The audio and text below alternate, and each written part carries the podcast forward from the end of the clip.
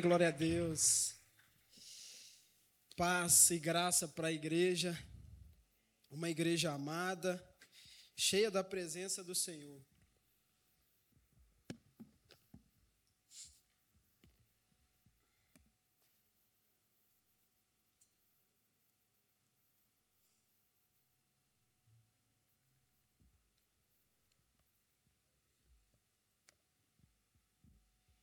Eu sou o João, sou genro da pastora Zenete, pastor Marcos Rodrigues. Eu cumprimento a igreja amada com a paz do Senhor Jesus. Costumo sempre fazer isso, sou um assembleano e lagoano. Nasci um lar cristão, meus pais são cristãos, minha mãe é da Igreja Assembleia de Deus, uma irmã amada, cheia da presença do Senhor. Tenho 25 anos, sou casado com Ana Beatriz, filha da pastora Zenete, e casei com os meus 23 anos de idade. Durante todo esse tempo foi um percurso muito doloroso, digamos, até chegar na época do meu casamento. Passei por caminhos difíceis, complicado. Passei por muito tempo perdido não sabia por onde ir, não sabia onde andava, não tinha nada de paternidade na minha vida. Mas o Senhor, Ele me alcançou com a sua misericórdia e me trouxe para os seus braços. Minha mãe era separada do meu pai e não sei quantos de vocês aqui têm pai presente. Quem tem pai presente sabe o quanto é bom ter a presença de um pai dentro de casa. E quem não tem um pai presente sabe o quanto é difícil a falta da presença de um pai. E eu estou aqui para falar para vocês que se teve jeito para a minha vida, vai ter jeito para a vida de vocês também. Que se Deus conseguiu ajeitar o meu coração e o meu caminho, Ele vai conseguir ajeitar a vida de vocês também. Eu vou falar hoje sobre Lucas 15.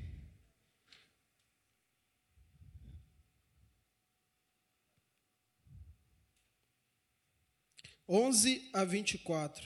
Você que pode abrir a sua Bíblia comigo, por favor.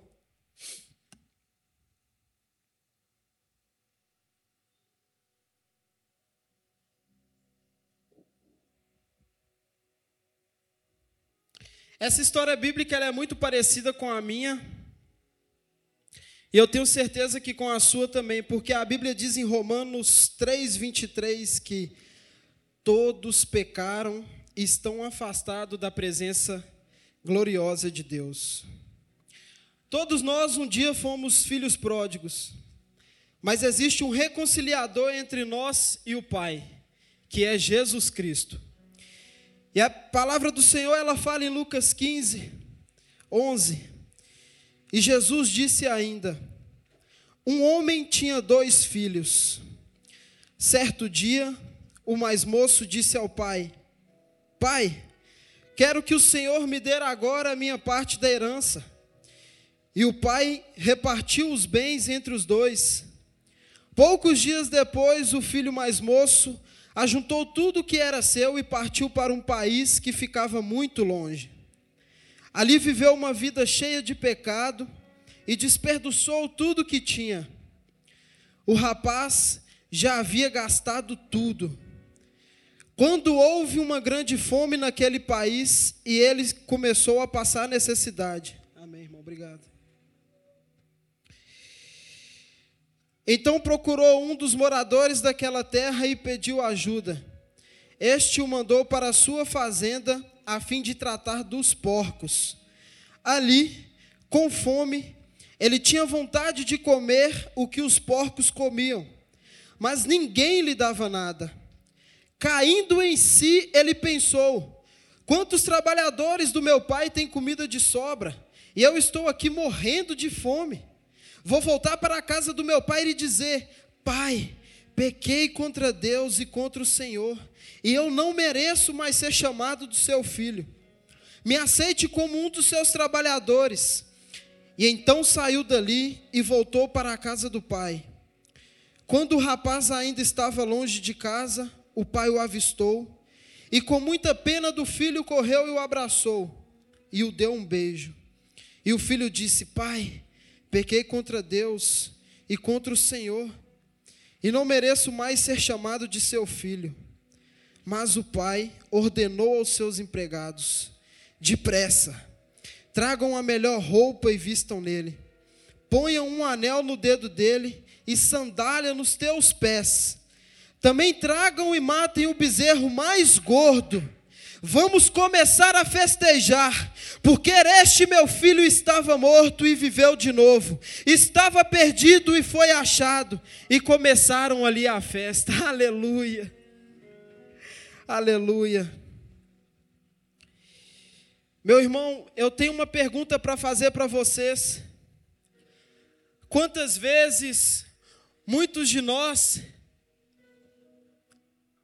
rebeldes, sem nenhuma inteligência, achando que tínhamos algo bom dentro de nós, achando que, achando que éramos mais participantes ou preparados do que os nossos pais, e saímos por aí vivendo uma vida de pecado, uma vida promíscua, cheia de dificuldades, cheia de coisas erradas.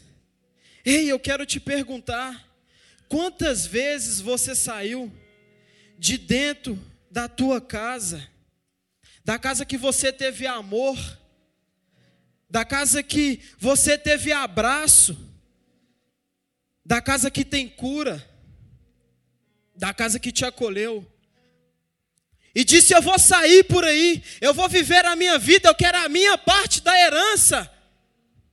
Ei, esse texto quem está dizendo é o Senhor, é Jesus, o Pai é Jesus. Quantas vezes nós saímos da presença de Jesus e dizemos: Eu quero viver a minha vida, eu quero fazer do meu jeito. Ei, é na força do meu braço, não é na sua força, Pai. Quantas vezes nós fizemos isso? Deixando o Senhor de lado e tomando vontade de si. Drogas, prostituição, pornografia. Portas que o diabo sempre esteve ali esperando por nós, por vocês, para usar para poder vir ali acusar, dizer: ei, vem aqui, eu te quero, faça isso mesmo, peque, o pecado é gostoso. Ei, eu estou aqui para te dizer que o pecado não é gostoso, é uma tortura viver uma vida de pecado, e eu não posso deixar de dizer para vocês: consertem ainda, pois é tempo, consertem ainda, pois é tempo.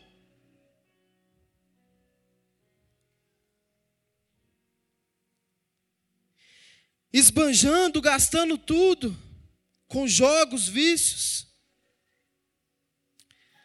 Falta de inteligência, falta de domínio próprio. Escuta o que eu vou falar para a igreja aqui. Isso é o Espírito Santo do Senhor. Quem não tem domínio próprio sobre a sua vida, provavelmente tem um demônio próprio. Ei, quem não tem domínio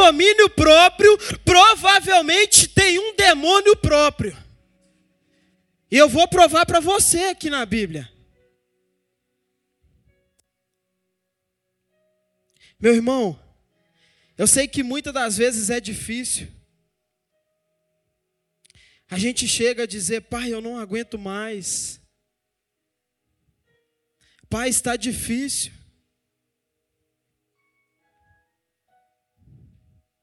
O que, que eu devo fazer? Para onde eu vou? E nem esperamos a resposta do Senhor nas nossas vidas. Simplesmente saímos e tomamos conta daquilo que nunca foi nosso. O mundo não é de vocês. O mundo não pertence a nenhum de vocês. O mundo não pertence a mim. Nós estamos aqui de passagem. Cada um de vocês, o nome de cada um de vocês está escrito no livro da vida. Vocês são peregrinos dessa terra. Alabassuide canta lá nas.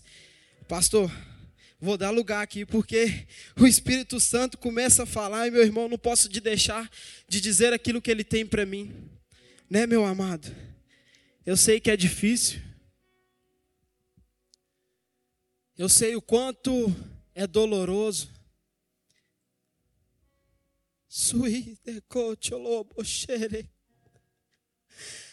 Eu sei que por muitas vezes você disse, Pai,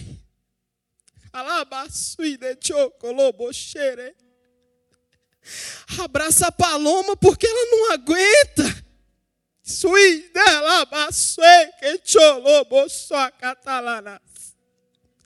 Alcança a paloma, Pai. Dê força para ela. O Senhor tem visto teu coração, filho. O Senhor tem entendido tudo que você está passando e Ele diz para você: Eu vou fazer na tua vida.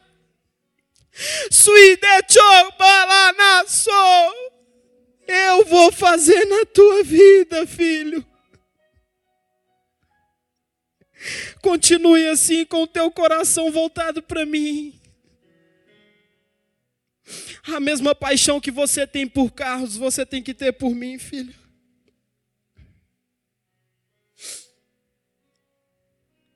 E nesse mesmo caminho que nós andamos,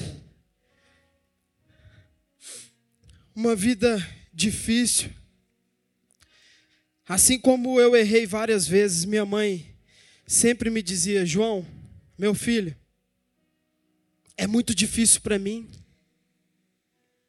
O seu pai não é cristão, eu busco sozinha, eu tenho mais dois, me ajuda a cuidar de você. Me ajuda. E eu me lembro muito da minha mãe sempre me carregando, me levando para a igreja. E ela fazia questão, irmãos, ela fazia questão, ela me obrigava a ir à igreja. E eu digo isso para a honra e glória do Senhor que edificou e mudou a minha vida.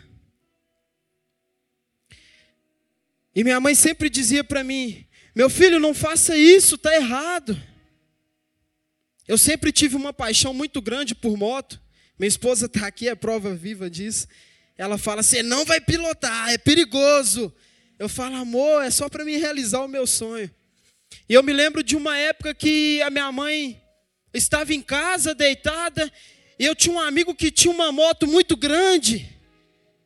Eu tinha uma 150 na época, a moto do meu amigo ela era 700, e toda pessoa que gosta de moto tem sonho de andar numa moto mais forte.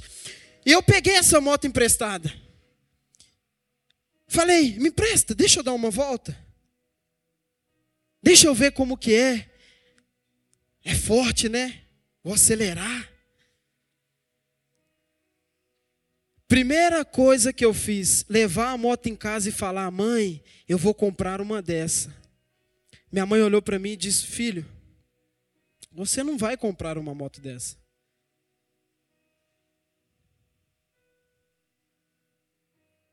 Ah, Isso não é para você. Eu disse, mãe, é um sonho. E eu preciso realizar.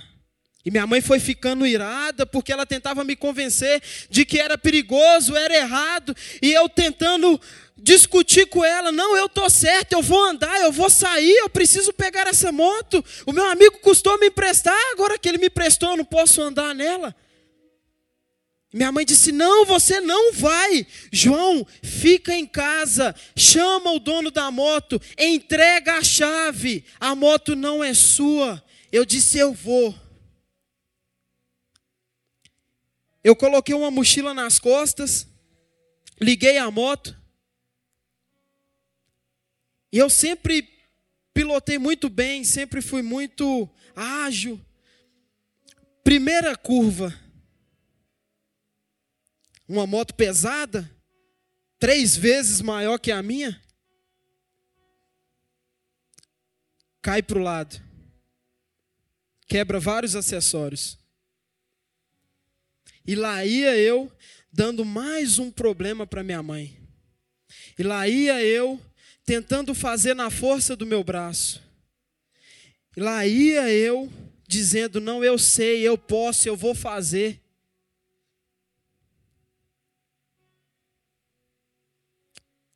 Minha mãe não me xingou. Ela sabia que aquilo era parte do meu crescimento. Mas ela sabia que também ali tinha coisas a se resolver. Sempre foi difícil para ela cuidar de três filhos, uma mãe sozinha. Ela era a única cristã de casa.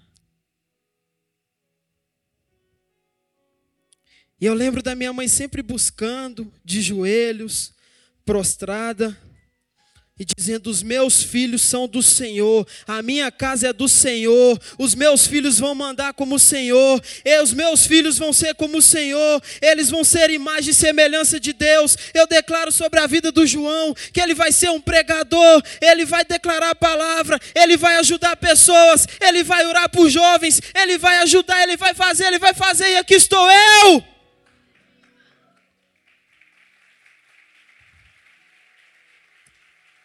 Aqui estou eu, cumprindo o ide do Pai.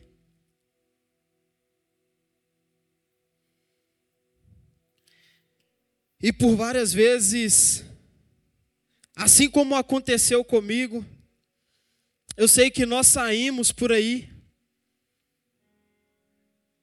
achando que a gente sabe de tudo. Mas eu vou dizer para vocês, a gente tem muito que crescer e que aprender ainda. Eu, vocês jovens, adolescentes, nós temos muito que aprender.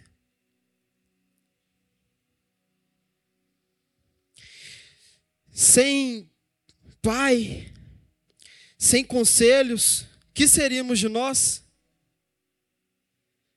Quantos erros seriam? Quantas quedas? Quantos machucados? É difícil. Eu sei que muitas das vezes dá vontade de fazer mesmo, é normal. Somos seres humanos. Mas temos que ter a consciência que há uma autoridade acima de nós. Há uma autoridade a ser seguida acima de nós. Paternal. Do Pai. Ei, eu quero declarar sobre a tua vida que a partir de hoje você não será mais o mesmo. A partir de hoje vai ter uma mudança severa dentro da tua casa. Paciência, filho que escuta a mãe, filho que obedece o pai. Eu declaro sobre a vida de vocês. Rebel, rebeldia não mais.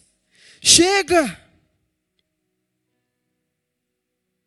Tudo aquilo, meus irmãos, que as pessoas disser para vocês na vida que não se parecer com Jesus, sai fora. Aquilo que você olhar que você não vê na vida de Jesus, sai fora. Tá errado. Tem que ter Jesus. Tem que ter Jesus.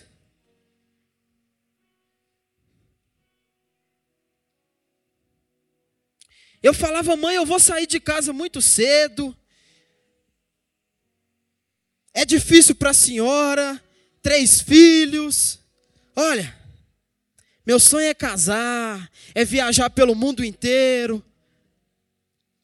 Eu vou casar com uma irmã da igreja. Tem que ser da igreja. Porque a senhora me ensinou que tem que ser na igreja. Ela, amém, filho, mas não é a hora ainda. Não está na hora. Você ainda precisa crescer, amadurecer, aprender. Eu disse, mãe, é muito difícil para a senhora. E ela disse para mim: pare de querer cuidar daquilo que quem cuida sou eu. Quem gerou você e os seus irmãos fui eu. Quem vai cuidar de você e dos seus irmãos sou eu. E se um dia estiver difícil para mim, o Senhor vai continuar sustentando. Ele vai dar força. Ele vai me dar força para que eu possa cuidar de todos vocês debaixo dos meus braços.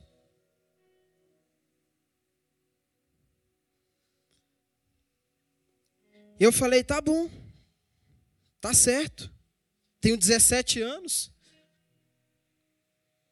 Não sou nem maior de idade, por que morar sozinho? Por que querer tirar uma responsabilidade que é sua e colocar em mim? Trazer problemas para a minha vida, porque uma criança de 17 anos, ela não tem nenhuma autoridade ainda, a não ser vindo de Deus.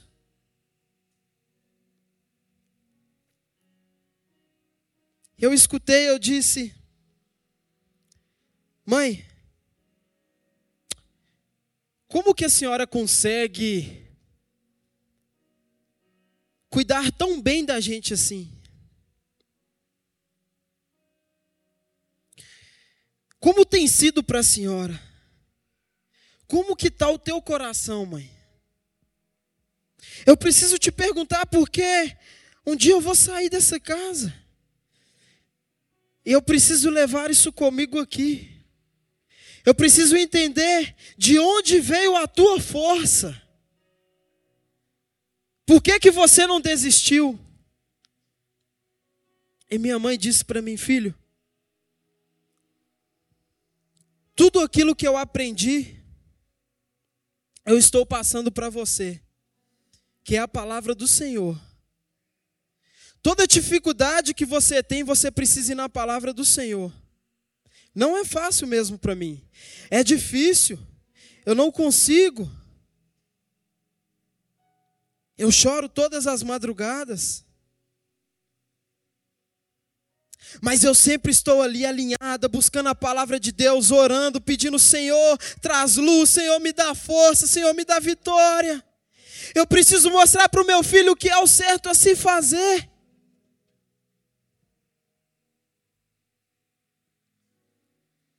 Eu disse: Isso é lindo, mãe. Mas eu preciso de mais. Isso não é tudo para mim. Eu vou na igreja, é tão difícil.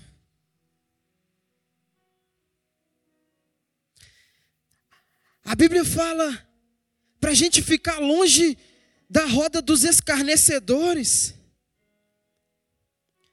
No mundo está cheio. Mas dentro da igreja também. Ei, deixa eu dizer para você, quando o Senhor falou, não se assenta na roda dos escarnecedores, ele não queria dizer apenas, não se assenta com vagabundo, não se assenta com drogado, não se assenta com alcoólatra, não! Ele quis dizer que aqui no meio também tem gente que vira as costas e fala mal do irmão. Esses são os escarnecedores que estão diante da minha presença e ainda faz coisas que não me agradam.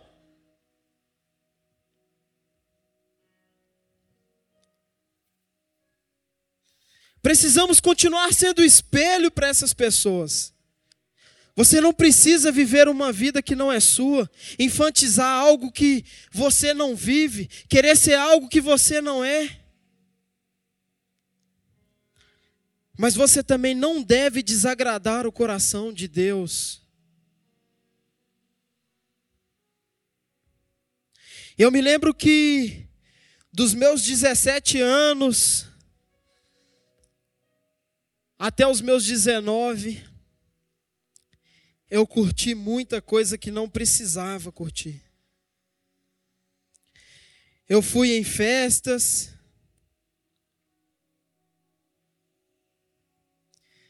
Eu andei com pessoas que não devia. Eu fiz o principal. Eu estava quebrando aquilo que o Senhor disse em Lucas 15.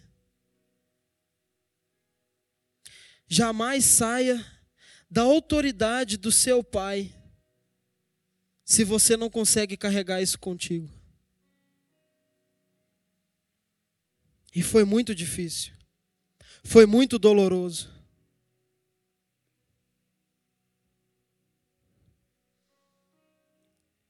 Mas, como a gente sabe, tudo que começa também termina. Assim como o dia, tudo isso aqui vai acabar. O Senhor vai vir resgatar cada um de vocês. Talvez em um culto como esse, talvez escutando uma palavra como essa, ele vem simplesmente. Pff, tem que ter um fim para ter um novo começo. É necessário.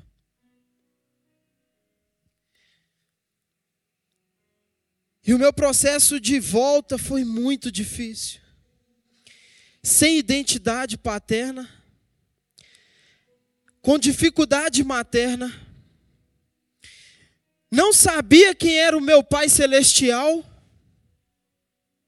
eu não era batizado ainda na Assembleia, porque eu olhava mais para as pessoas do que para Jesus.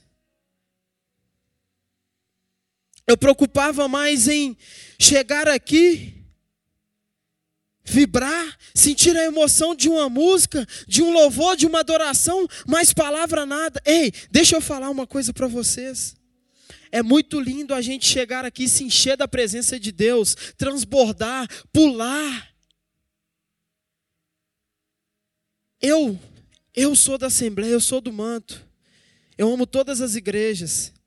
Eu pulo mesmo, eu rodo para Jesus. Eu faço o aviãozinho. Vocês não estão errados se fizerem isso. A palavra do Senhor não fala que é pecado pular, gritar, rodar para o Senhor.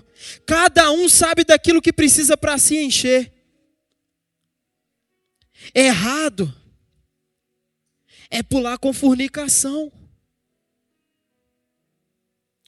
Errado é pular pecando. Errado é pular aqui dentro da igreja e lá fora olhar para o irmão e falar assim: você não presta, você é um fofoqueiro. Isso é errado. Cada um sabe daquilo que precisa para se encher. Então, se precisar da glória, da glória. Se precisar gritar, grite. Se precisar chorar, chore. Se precisar pular, pule. Se precisar rodar, rode. Faça o que tiver no teu coração.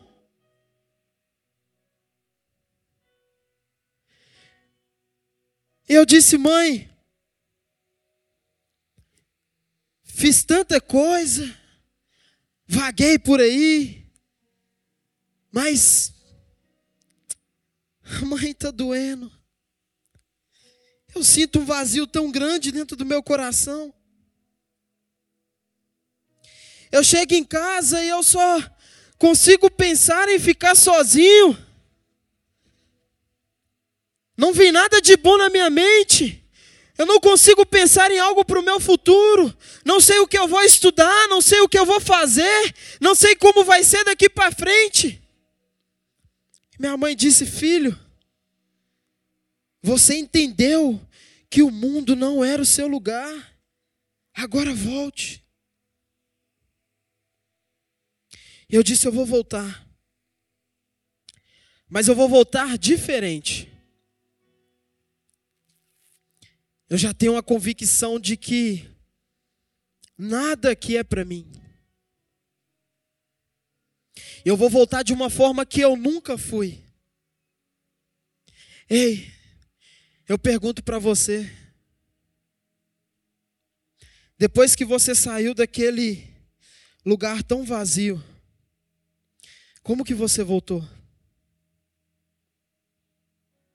Diferente? Ou ainda tem resquícios lá de fora em você?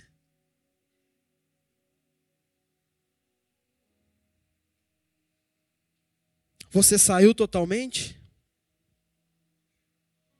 Você, você abriu mão daquilo que você entendeu que nunca foi para a tua vida?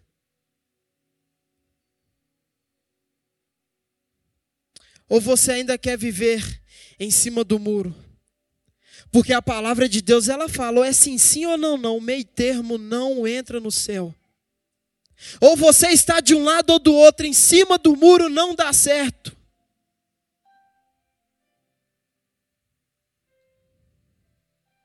Ainda é tempo. Ainda dá tempo.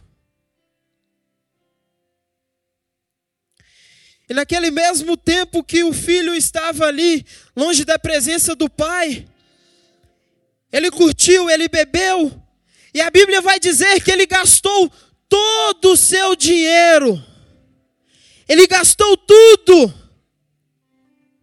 toda aquela herança que ele disse, pai, me dar a minha parte da herança, ele gastou. E digo para vocês, ele não tinha nenhuma legalidade para, para estar com aquela herança. A Bíblia relata que só há legalidade quando o pai morre. Mas o pai, que é Jesus, ele entregou, sabendo que você retornaria, sabendo que o filho dele retornaria de uma forma diferente vivendo ali uma vida de pecado, esbanjando, curtindo tudo. Ele percebeu que já não tinha mais nada. Acabou tudo. Toda a minha parte da herança, tudo aquilo que eu peguei acabou.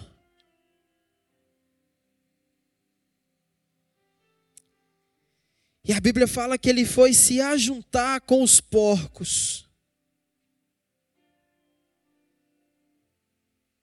Ele estava no meio de um chiqueiro. O pessoal mais antigo que está aqui vai entender melhor, mas chiqueiro e porcos antigamente queria dizer imundície, coisa ruim, sujeira. Agora imagina ele lá. Saiu de casa e disse: Pai, me dará a minha herança. Pega a sua herança, sai de casa, gasta tudo. Gasta tudo. E de um momento para o outro ele está em outro lugar no meio de porcos, de lavagem, de sujeira.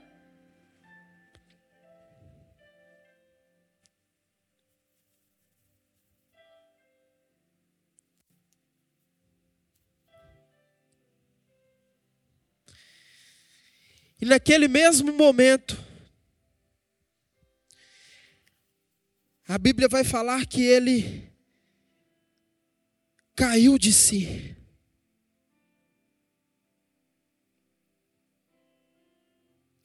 Ele caiu de si e pensou: quantos trabalhadores do meu pai vivem bem, né? Eu estava lá, eu via todos com vestes limpas, com comida boa, com que há de comer, com que há de beber, com provisão. Eu estava até acima deles. Mas eu peguei tudo que eu tinha. E hoje eu não tenho mais nada. Deus, se for possível, Deixe para que eu seja mais um daqueles trabalhadores. Assim disse ele. Pois ele percebeu que por mais que você tenha tudo e esteja nas mãos erradas, de nada te serve. De nada te serve.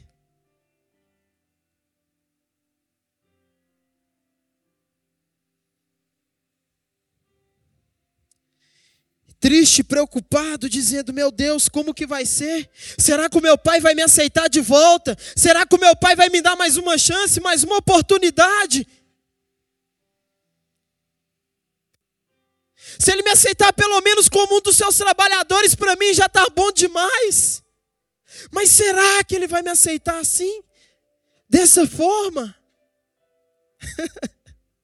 Mas o Pai, Ele é Jesus, Ele te aceita com pecado, Ele te, assuja, te aceita com sujeira, com imundície, sujo, Ele te aceita da forma que você estiver, Ele quer você nos braços dEle, Ele quer cuidar da tua vida, Ele quer dizer: Filho, Filho,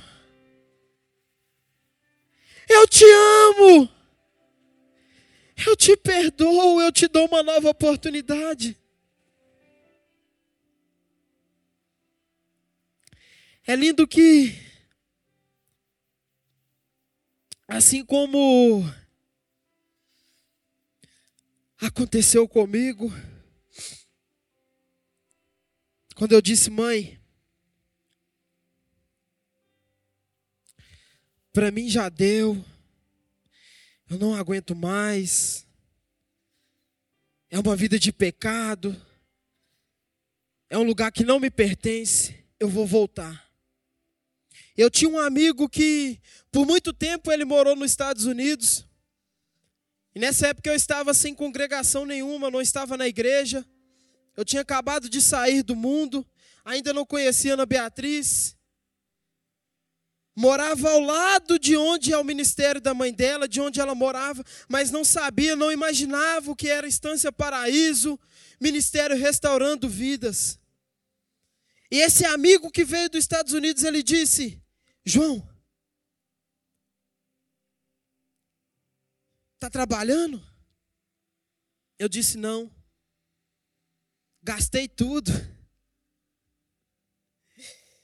Peguei tudo que eu tinha e fui curtir lá fora. Tudo. Já estou sem moto, sem trabalho, sem roupa. Só falta eu dizer que eu estava com os porcos.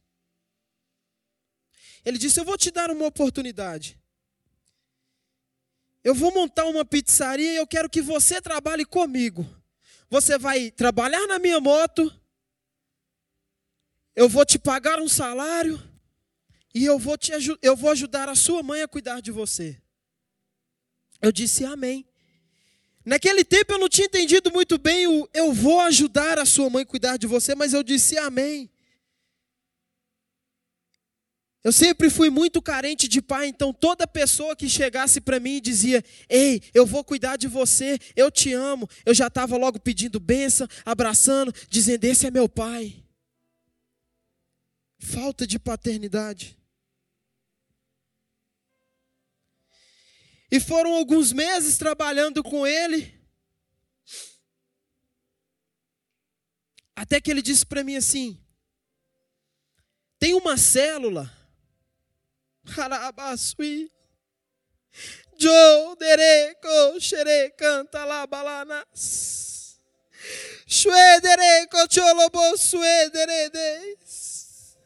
Tem uma célula. Suide cholemancho. Eu preciso que você vá lá porque vai ser o seu recomeço. Eu disse amém. Eu vou. Fui para essa célula, levei todas as minhas dificuldades. Coloquei diante daquela célula tudo que eu havia pegado do mundo, tudo que havia agarrado na minha roupa, os carrapichos, as sujeiras. E cada célula eu fui me limpando mais e dizendo: Senhor, eu quero a tua glória, Senhor, eu quero o teu poder, Senhor, eu quero a tua unção, me reveste, cuida de mim, me prepara, Senhor. Eu tenho um sonho, esse sonho é pregar. Eu ainda não me vejo fazendo isso, mas o Senhor é quem determina os passos da minha vida. O coração do homem faz planos, mas é o Senhor quem determina tudo que ele vai viver. E naquele dia, foi muito lindo para mim que todos me abraçaram naquela célula. Tudo que eu tinha falta, eu ganhei naquela célula. E como eu ainda não era batizado, na nossa célula teve um momento que para mim já estava por aqui, eu precisava alcançar algo maior. E essa célula era da Igreja Batista da Lagoinha, e os meus irmãos de célula disse: João, vai ter um batismo. O que, que você acha de você ir lá conhecer como é? Quem sabe você não tem oportunidade de passar pelas águas? Eu disse: Amém, Amém.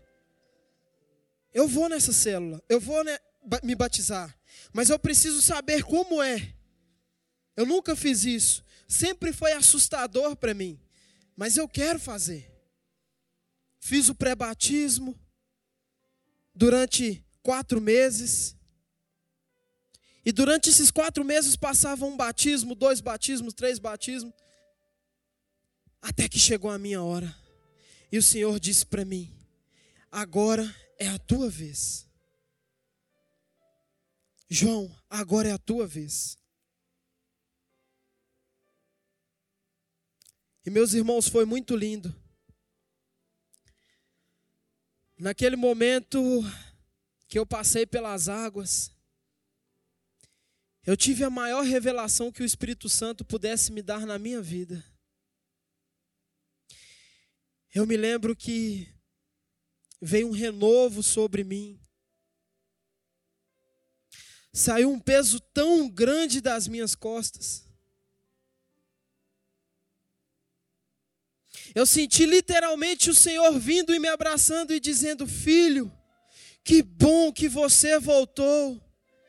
Que bom que você está na minha casa.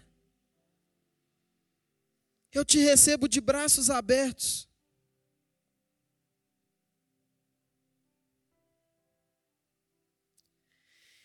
E assim, foi o mesmo com o filho pródigo.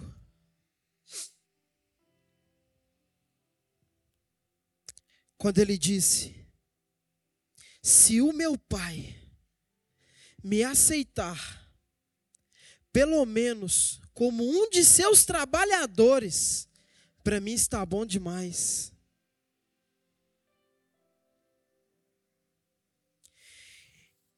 E a Bíblia vai dizer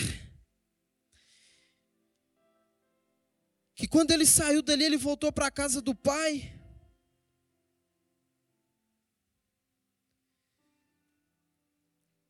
E de longe ele não avistou o pai, mas o pai tinha um avistado. E aquilo foi muito lindo. Porque o pai se alegrou.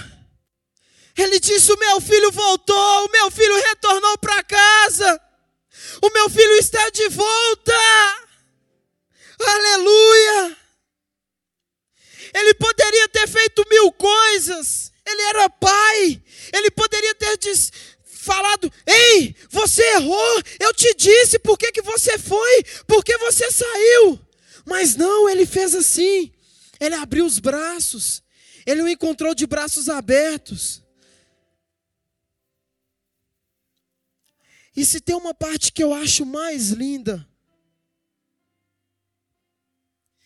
é que quando o filho chega, ele não simplesmente chega e diz: Pai, desculpa.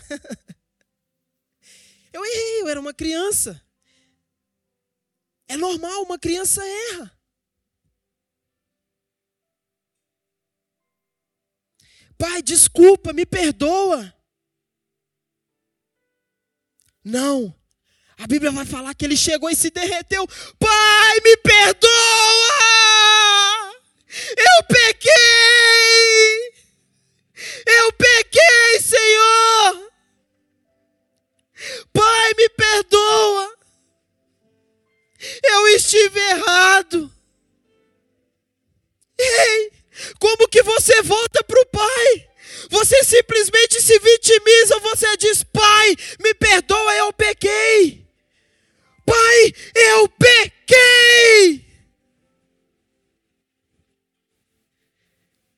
Eu sei que tem que ter coragem, mas tem que dizer: Eu pequei. Pastor, eu pequei. Irmão, eu pequei, me ajuda. Me ajuda. Pastor, está difícil. Aqui na igreja. Às vezes eu estou bem, às vezes eu estou mal. Eu venho para o culto, mas quando eu chego em casa, o Satanás me atenta e eu acabo escutando ele. Eu pequei, pastor, me ajuda. É isso que o Pai está esperando de você. Que você não simplesmente chegue com vitimismo, mas que você chegue diante da glória dele e diz: Eu estou errado, eu assumo a minha responsabilidade, eu pequei, me perdoa! Me perdoa! Me perdoa, Senhor.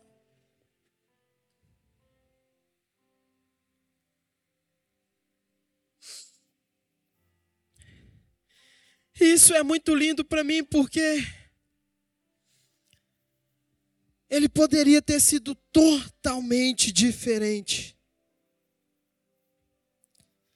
Mas ele escolheu ser sincero.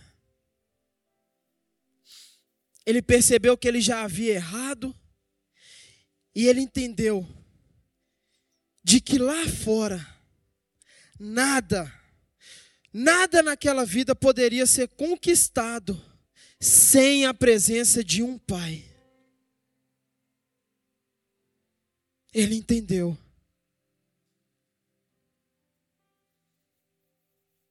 E eu pergunto para vocês, assim como para mim também, como estão os nossos carrapichos? As sujeiras, vocês estão entendendo que nada pode ser conquistado sem a presença de um pai?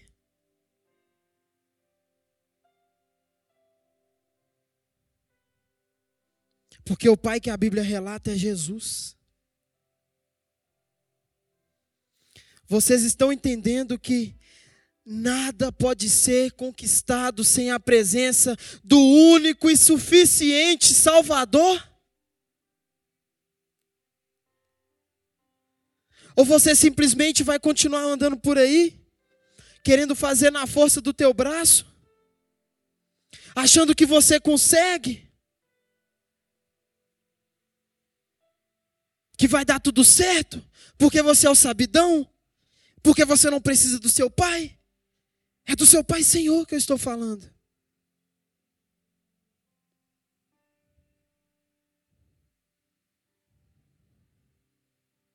Ele vai aprovar a faculdade.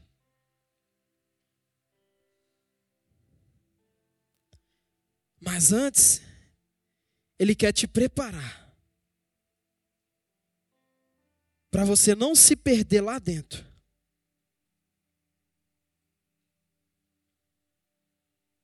Ele vai aprovar o carro novo. O pai ama dar mimos. Ele ama encher a gente de presente. Mas antes ele quer te preparar para você entender. Será que depois que eu tiver esse carro novo, eu vou negar carona para os irmãos da igreja? Será que eu vou para o lugar certo? Ei, deixa eu te dizer, depois que você entende que quem caminha diante de você, na tua frente, é o teu Pai, você, você passa a não fazer mais nada, porque você sabe que tudo aquilo que chegou na tua vida não foi pela força do teu braço, não foi pelas tuas escolhas, e sim pelas escolhas dele. Quantos de vocês vieram aqui buscar uma resposta do Senhor? Talvez até dizendo: Pai, eu não aguento mais. Sabe o que, é que o Pai fala para vocês nessa noite? Tudo bem, filho. Eu sei que você não aguenta. Mas entenda. Tire a força dos teus braços e deixe que eu cuido e preparo o caminho para você.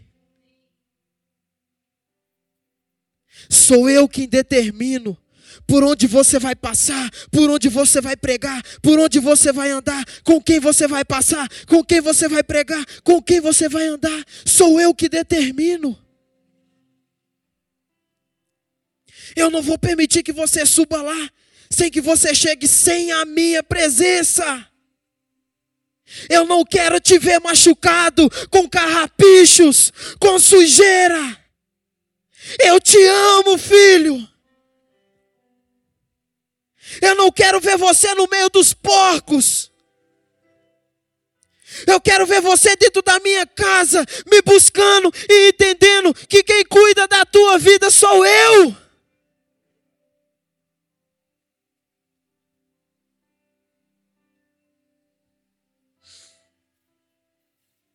Depois daquela experiência incrível do meu batismo,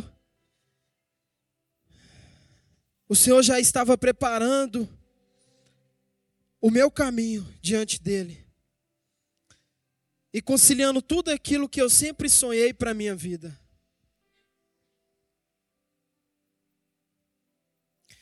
E um belo dia, depois de batizado, eu dentro da igreja,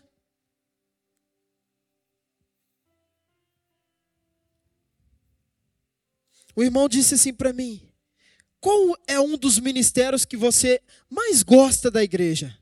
O que, que você gosta de fazer? O que, que te chama a atenção? Eu disse, meu irmão, eu gosto de teatro. Eu amo teatro. Ele disse, então eu te convido para um. Porque, inclusive, eu é quem cuido do teatro. E nós vamos ter um teatro agora, daqui dois meses. Isso foi na época da pandemia do Covid. Eu disse, Amém, vou me preparar.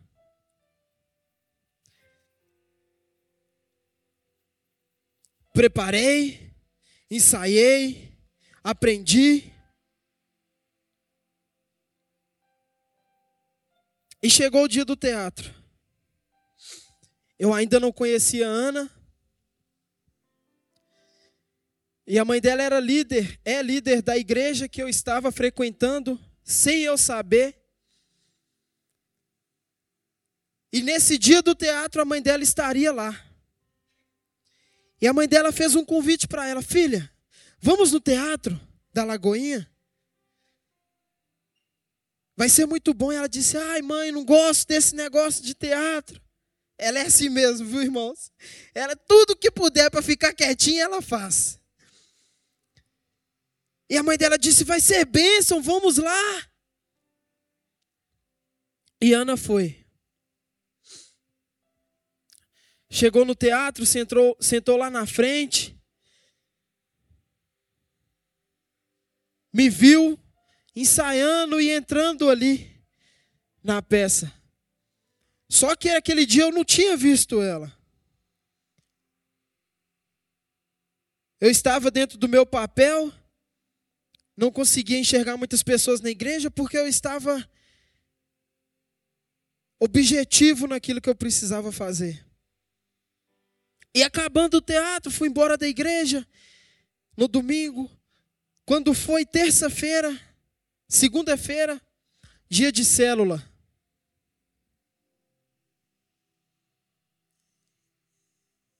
E eu estou na rede social, no Instagram, do nada eu vejo uma menina linda curtindo a minha foto.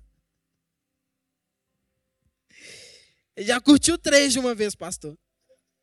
Só para chamar atenção.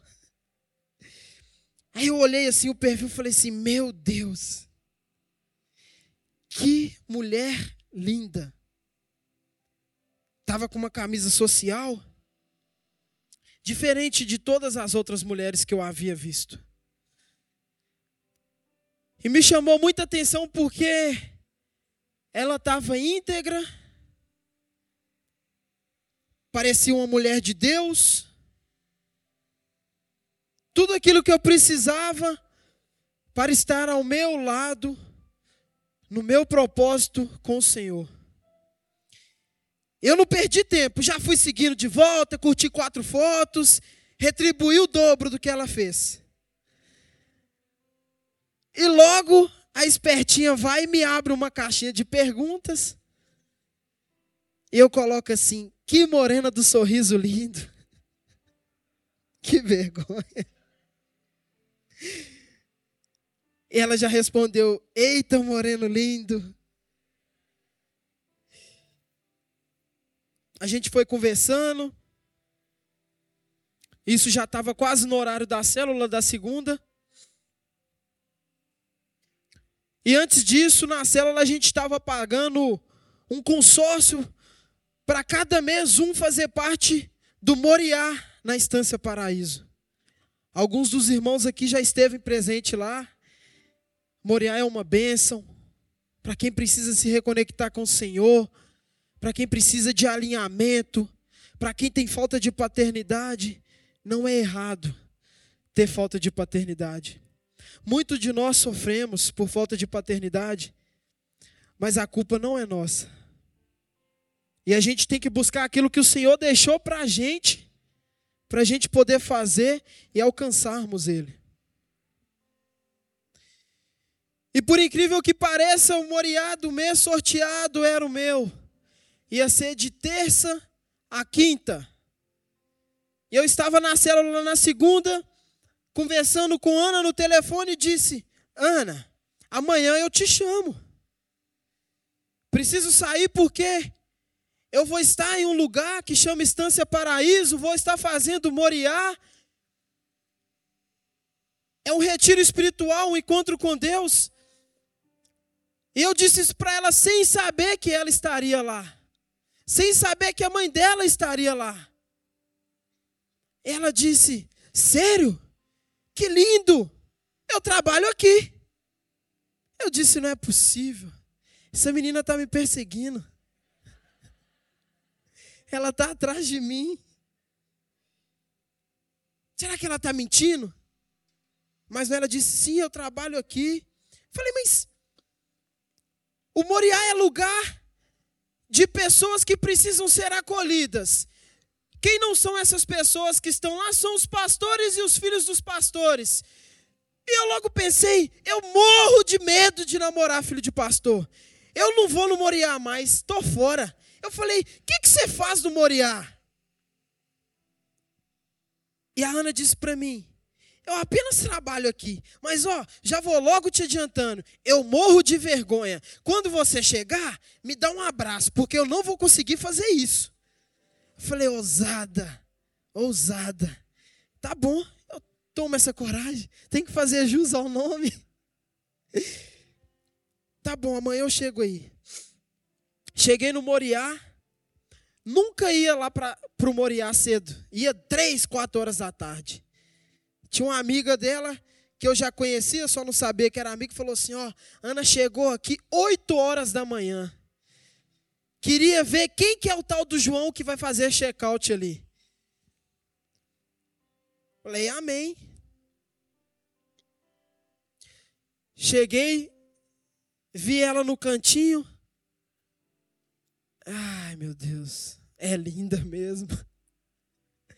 A menina é gata. Me segura, Senhor. Corri, dei um abraço nela. Ela disse: Rapaz, você não tem vergonha, né? Você me abraçou mesmo. Sim, eu não tenho vergonha, não. Olha, você é linda, hein? Ela disse: Você também é lindo. Meu Deus. Eu disse: Tá, vou fazer parte da administração aqui e a gente conversa. Isso era dez e meia, onze horas. Meio-dia e meia, a amiga da Ana me vem e fala: João, a Ana disse que quer que você almoça com a gente. Mas ela não estava com vergonha? Ela disse que quer que você almoça com a gente. Eu disse: tá bom, eu vou lá. Sentei. Eu estava com um amigo de quarto. Falei, olha, eu só vou se eu puder sentar com ele, porque eu não posso deixar ele sozinho. Não, tem problema, leva ele e tal. Sentei e conheci Ana. E meus irmãos, uma das coisas que mais me marcou no Moriá, naquele tempo que eu estava com a Ana, eu lembro que eu tinha sentado na última poltrona. Eu cheguei para Ana em um lugar assim, e disse para ela: Ana, eu não consigo sentir, isso não entra dentro do meu coração. Tudo que as pessoas falam lá em cima parece que não chega até a mim. Eu preciso de alinhamento. O que, que eu faço? Eu nunca fui de pedir conselho, irmãos. Eu sempre quis fazer do meu jeito. Mas eu entendi que já era o Senhor me preparando para um novo tempo. E a Ana disse: João, aonde você está sentado? Eu disse: ali atrás. Ela falou assim: eu vou fazer uma coisa. Eu vou pegar a sua pasta e aonde eu colocar a sua pasta você vai sentar. Ok? Eu disse, tá, mas eu não gosto de sentar. Antes de eu terminar, ela, ok? Falei, ok. Menina ousada, meu Deus. Nossa. Desci pelo salão, cheguei. Ela tinha colocado minha bolsa lá na frente. Eu falei assim, Jesus amado. Aí sentei, meus irmãos houve uma virada de chave na minha vida naquele dia. O Satanás queria me surdar. Ele queria tampar os meus ouvidos lá atrás.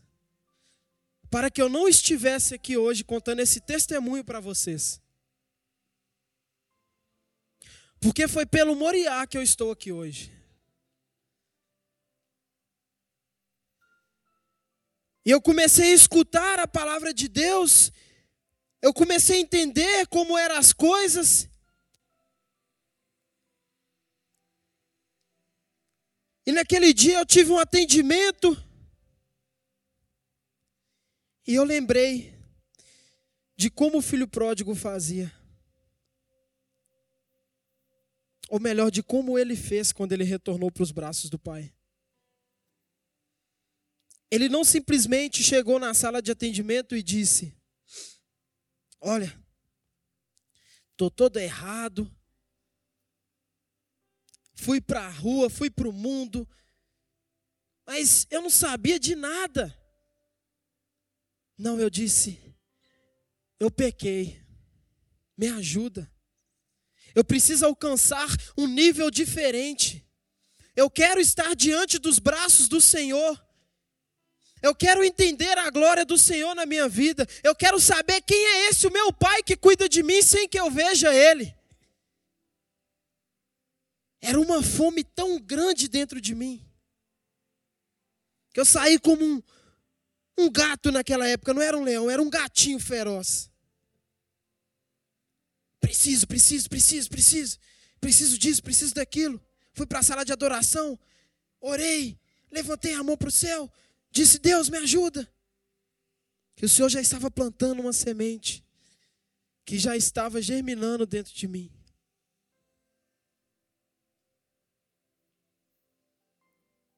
Dessa forma foi o filho pródigo. Quando ele se retornou, ele queria o mínimo que ele pudesse ter, que ele achou que ele teria. Ele queria nada. Porque ele pensou que ele não merecia nada. Depois de ter feito tantas coisas erradas. E o Senhor alcançou.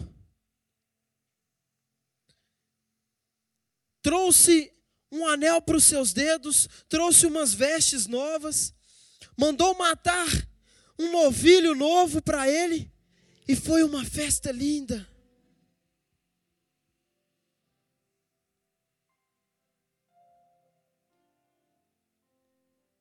Imagino eu, ele perante o pai, pensando: ixi, lá vem meu pai. Meu pai vai me xingar, meu pai vai me xingar, meu pai vai me xingar. Puf, meu pai me abraçou. Meu pai me abraçou.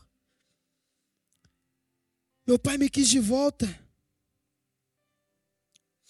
Ele me aceitou.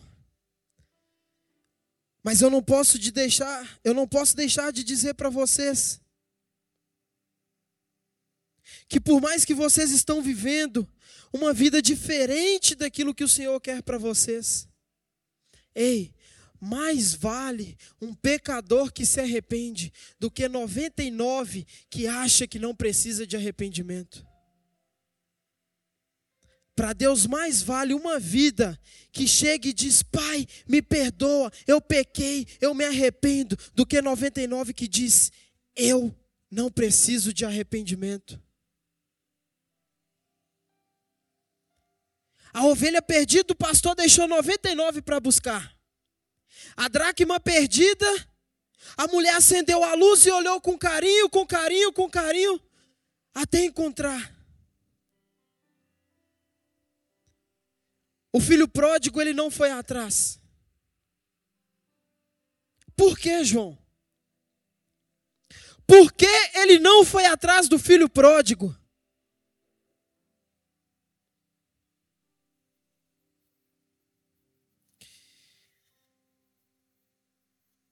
Assim como o filho pródigo, muitos de vocês sabem o caminho que deve seguir, o caminho que deve voltar. Ei, deixa eu te falar. Ele não foi atrás do filho pródigo porque ele sabia que o filho pródigo sabia por onde ele devia voltar.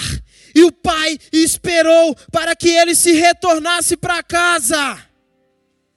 Ei, deixa eu te dizer, você sabe onde é a sua casa, você sabe quem te espera, você sabe quem é o seu pai. Volte, não espere que ele venha te buscar. Volte, conserte a tua vida e volte. Ele sempre estará de braços abertos.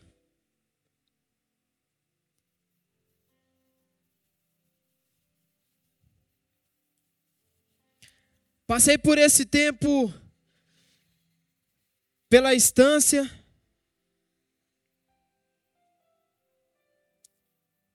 Logo eu na estância fazendo moriá. No último dia eu disse, Ana, você não me contou. O que que você faz aqui na estância? Se você não me falar, eu vou embora amanhã e eu não quero conversar com você mais. Eu quero saber. E a Ana disse para mim: João, eu trabalho na estância, eu sou filha de uma pastora e eu sou filho de um pastor. Eu disse, meu Deus, será que acabou os meus planos, os meus sonhos de um mês? Eu falei, ó, oh, deixa para lá, depois a gente conversa, não quero mais saber. Vamos deixar isso mais para frente. E Ana disse para mim: João, talvez essa seja a última e a primeira oportunidade que você está tendo. Pelo menos escute aquilo que eu tenho e que o Senhor tem para falar através da sua vida. Foi muito bom Moriá, foi lindo, mas você precisa alcançar algo maior. Falei, amém, beleza. Depois daquele dia eu descobri que ela era filha da pastora Zenete. Aí eu fiquei mais preocupado ainda. Eu falei, meu Deus, uma mulher com unção dessa. Aí eu chego, já não queria namorar filho de pastor. Vou namorar a filha da maior intercessora do país. Me ajuda. E a mãe dela me fez um convite e disse para mim: João, eu quero você aqui na instância, dia tal, fazendo intercessão. Eu disse, pastor, eu estou trabalhando. Ela disse, larga tudo. Mas não dá, pastor, eu acabei de começar o trabalho. Larga tudo. Mas naquele dia eu lembrei de que nada eu conquistei lá fora, sem a presença do Pai, achando que eu sabia de tudo. Eu não sabia de nada do que Deus tinha para minha vida. Eu disse: tá bom, é uma serva de Deus, é uma mulher de Deus, eu vou escutar ela, eu vou escutar o que ela tem para minha vida. Fiz intercessão, Comecei a namorar com Ana. Com um ano e dois meses a gente se noivou. Para honra e glória do Senhor. O Senhor me abençoou com o nosso casamento. E digo para vocês: eu não tinha nada para casar. Nada.